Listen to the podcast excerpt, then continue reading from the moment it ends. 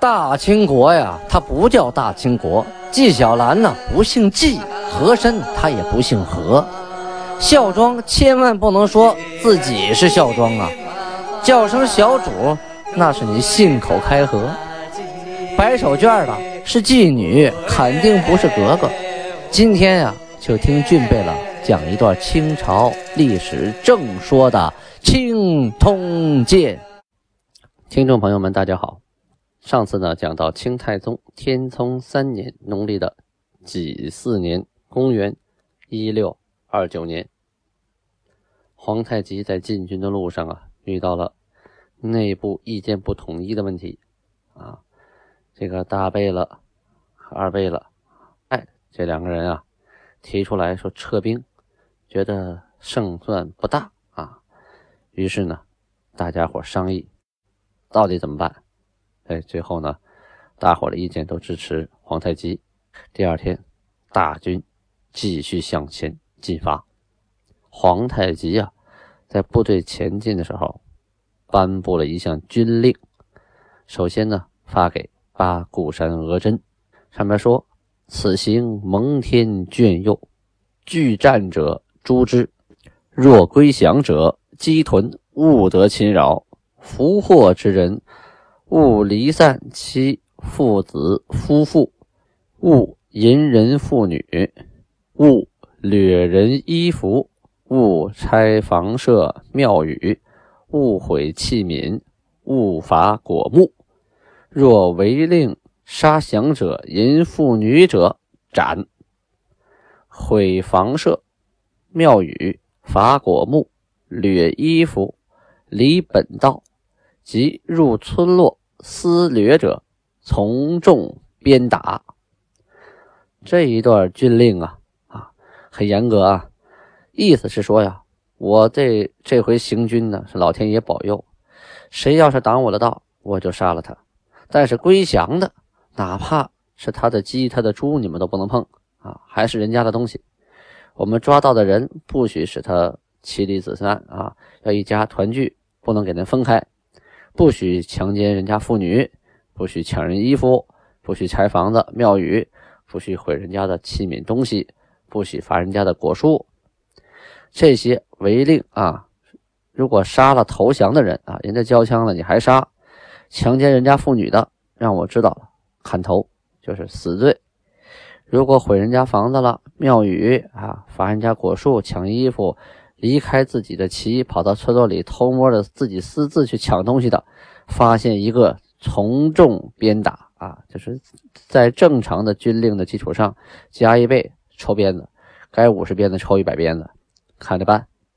有了这样的军纪哈，这个一传十，十传百呀。老百姓一看，哎，还优待百姓啊，不抢东西，不抢人，不强奸妇女，不毁东西，这样的队伍基本就是遭到的阻力啊就会小啊。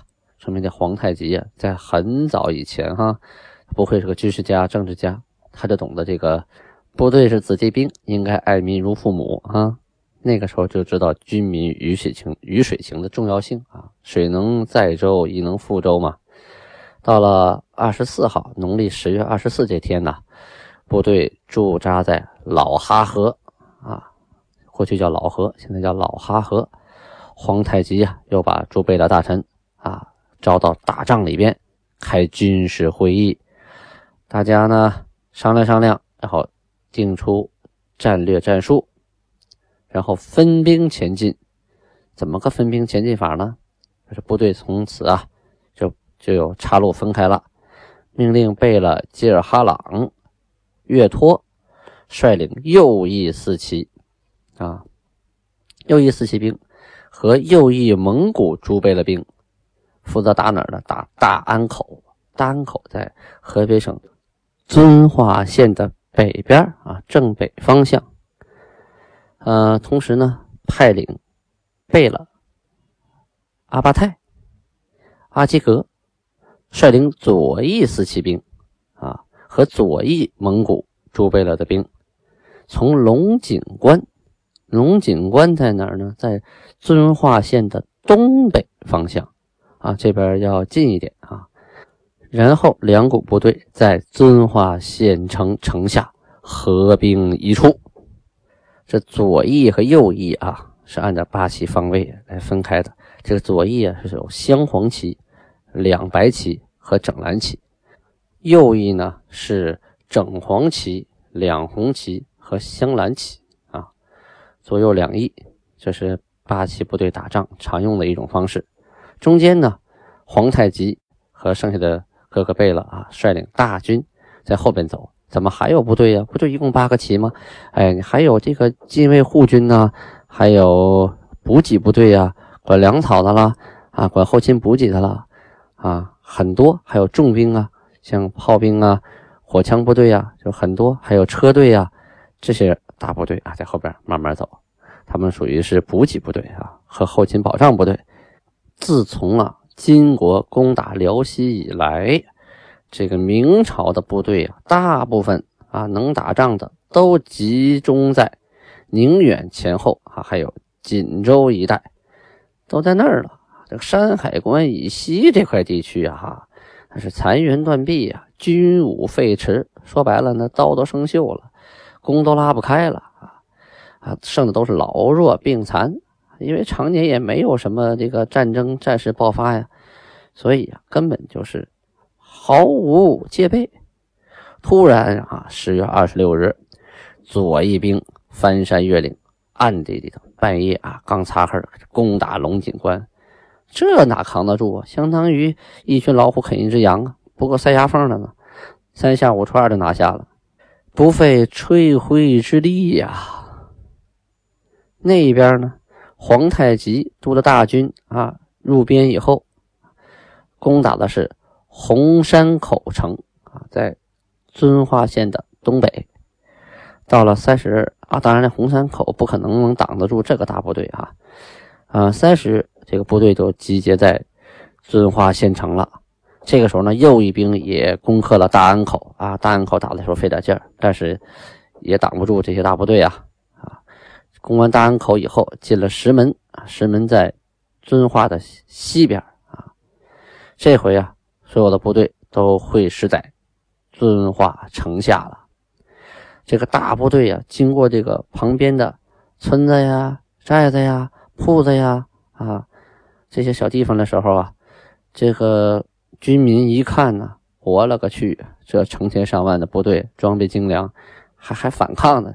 想都不用想啊，都投降了。你不降他也行，那就是个死呗，是吧？哎，皇太极也有军令在啊，惧者杀之嘛。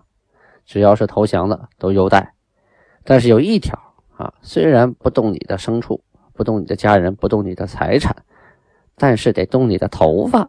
只要你投降了，原来那脑袋顶上那卷啊，就得给剃了啊，从两耳之间连一线，只留后边头发，前边一律刮光，从梳顶天的卷变成了后脑后的辫了。啊，这一律都是女的人打扮了，来就得剃发啊。说到剃发，我想起了抚顺城的名字啊，在过去叫抚西，为什么不叫抚顺呢？因为抚信比是满语剃头的意思啊。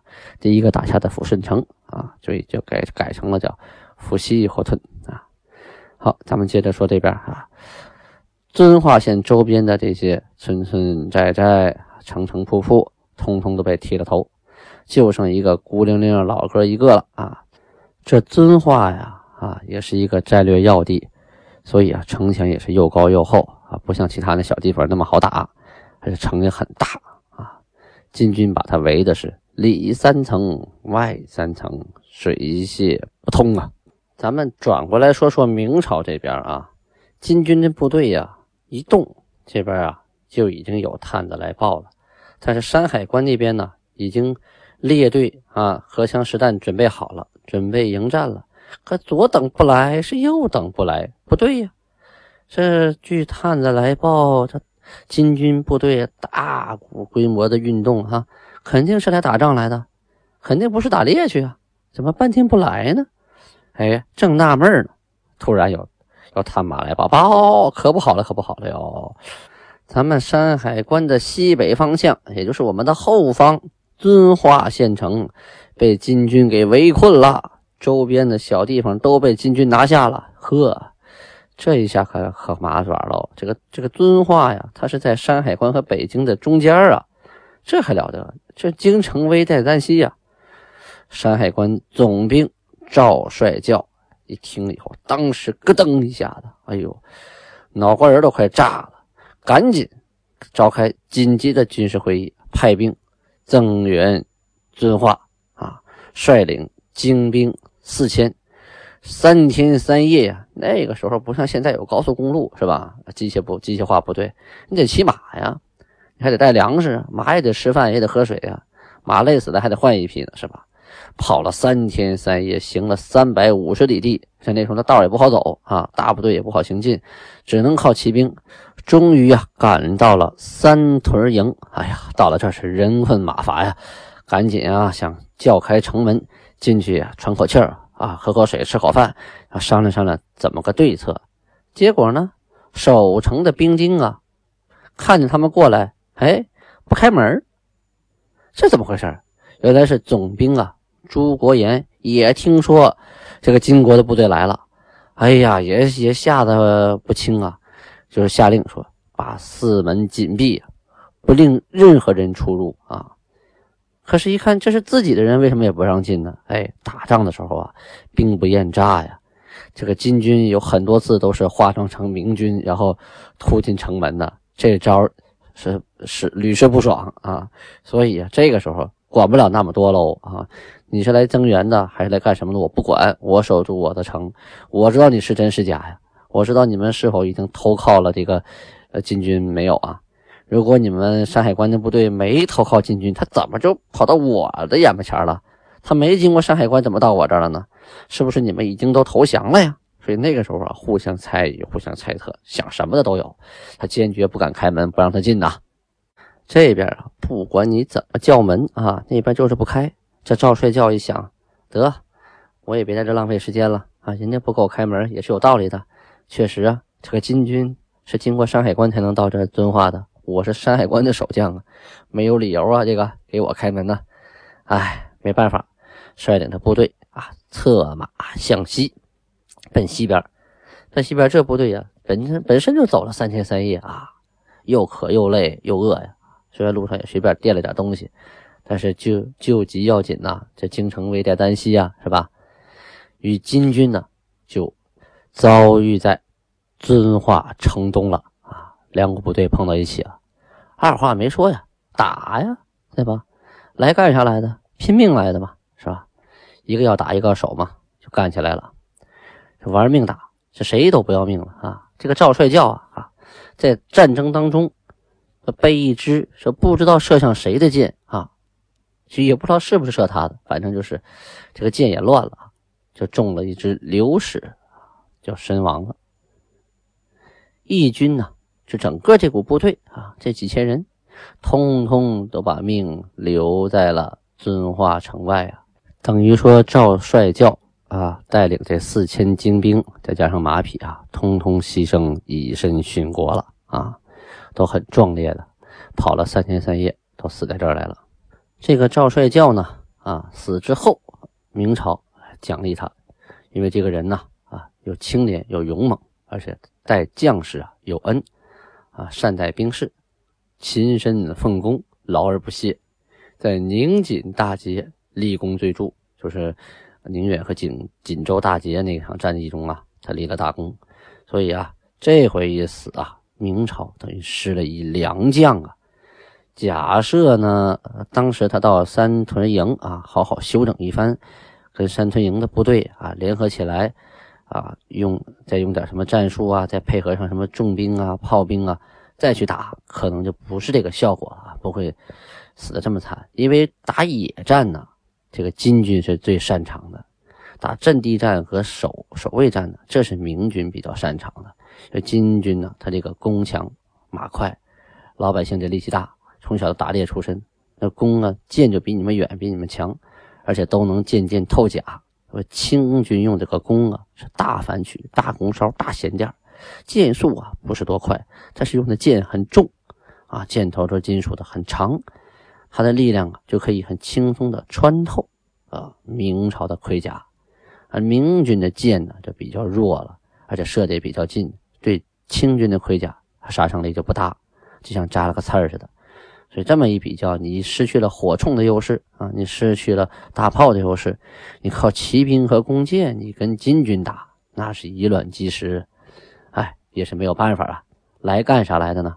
就是来玩命的嘛。在农历的十一月初三这一天，皇太极下令对遵化发起了大总攻啊！这是入边以来呀，金军对最大的一个城池啊开始的大总攻。事先呢商量好了，由整黄旗攻打北面的西边这块啊，这北面的城墙啊，靠西边那块由整黄旗来攻打。为什么不说他攻打西北呢？因为西边的北面还分给了另一块，是这样。镶黄旗呢攻打北面东边这一块啊，这北城墙的东边这一块。整红旗攻打西城墙这边的北面那一块。镶红旗呢攻打呃西面之南。镶蓝旗攻打南面之西。整蓝旗攻打南面之东。镶白旗攻打东面之南，整白旗攻打东面之北，这样来安排啊，完全是按照八旗驻防的方位啊来布置的，包括各个城啊，将今后咱们讲到什么盛京城啊、北京城啊，还有一些大的八旗驻防的城池啊，他们都是按照这个方位的啊，两黄在北，两白在东，两蓝在南，两红在西。老舍啊写的整红旗下。啊，他就写他家，他家在哪儿啊？在新街口豁口到西直门之间这一段，会整红旗啊。那天早上呢，天一蒙蒙亮啊，其实部队早已经埋锅造饭，吃好早饭，穿好盔甲啊，就听号角声一起啊，嘟嘟嘟，嘟嘟嘟，八旗兵啊，已经列好了阵势啊。在城下准备好了战车呀、云梯呀、绳索呀、火把、弓箭呐，还有还有各种炮啊，车大部队运来的这种各种缴获明朝部队使用的炮啊。一声令下之后，号角一响啊，战车开始往前推，城墙上是炮也响了，弓箭如雨下呀啊。这个时候战车呀起了作用了，这个箭射到战车上，这战车后边的人就毫无伤害了。啊，这个战车往前推，推到城下，兵丁开始竖云梯，竖梯开始登城。这是八面同时进行啊，在城上的兵也是忙活开了。啊，在战斗进行当中，整白旗有一个兵叫萨姆哈图，这个人十分勇猛啊，左手持盾，右手持弯刀啊，一边抵挡着弓箭啊，一边向上冲杀，率先就登上了城楼。这个整白旗负责哪儿啊？大家还记不记得啊？负责东面之北啊，这就对了。也就是说呢，东面城墙最北边这块首先被攻克了啊。这个萨姆图率先登城了，后边一登上去以后，城上的人就开始忙活他喽。后边一个接一个，一个接一个就往上爬呀。爬上城墙就不是你射我，从上往下欺负我了，这对着干了。那这帮人能率先爬上城墙的，都跟老虎一般，上去就一顿乱咬啊。这个城墙一面一失守啊，那三面这城墙是连在一起的，兵往上一涌，顺着城墙一跑，你还想往下射箭、开火铳、扔石头，哪来得及啊？就剩逃命了啊！巡抚王元雅啊，这这个地方官挺大，是个巡抚级别的啊，和以下的官员通通都战死了啊，都以身殉国了。三屯营和马兰镇啊，也没能幸免。就前面说那个。不让赵帅教进城的三屯营哈，也被金军攻克，因为他们相对遵化来讲都是小小城啊，城墙又矮，大个梯子就上去了，根本扛不住。总兵朱国炎、副总兵张拱威等等啊，要么是战死了，要么自杀抹脖子了啊，不给金军当俘虏。也没脸面，现在见皇上也逃不出去了，要自杀抹脖子了。他金军这一下子就越过了长城，取下了遵化。从遵化再向东，哎呦，可就是一马平川喽，毫无险阻了。就是跑马两三天就到了北京城下了，那还不费劲儿啊。这个明朝，呃，都城旁边有个东周县，老百姓一听，哇，金军都打到了遵化了，风声鹤唳，人无故志啊，全一眨眼之间都跑光了。当天京师也得到信儿了，瞬间啊，钟鼓楼叮当的齐鸣啊，老百姓一听这声都不对呀，怎么这么多响啊？这是几点了？哎呀，不对呀，金军打来了。马上全城戒严，大门一关，外边的，你别想进来；里边的也别想出去。来走亲戚串门的可惨喽，回不了家喽。十一月十一日，皇太极下命令，命令参将英额尔岱啊，还有游击李思忠、文管范文成啊，统备御，就带领着备御八员兵八百人，干什么呢？守在。遵化不能骑胜不顾家呀，是吧？你不守在这儿，后路被人断了怎么办呢？还得留条后路往回走啊！啊，这八百多人守在遵化，啊，亲自啊，他自己啊，带着大部队从遵化起行，向明朝的京师进发。这一路啊，就不用想了啊，势如破竹啊，这是相当于一马平川嘛。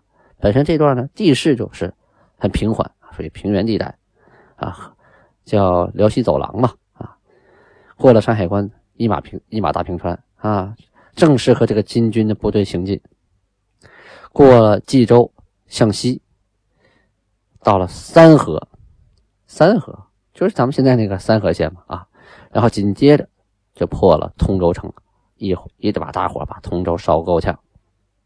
通州啊，离京城那就四十来里地嘛，啊。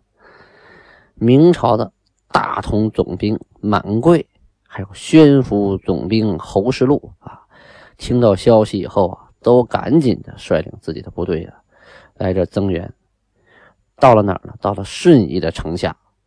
顺义城下，这个顺义在北京城的东北方向啊。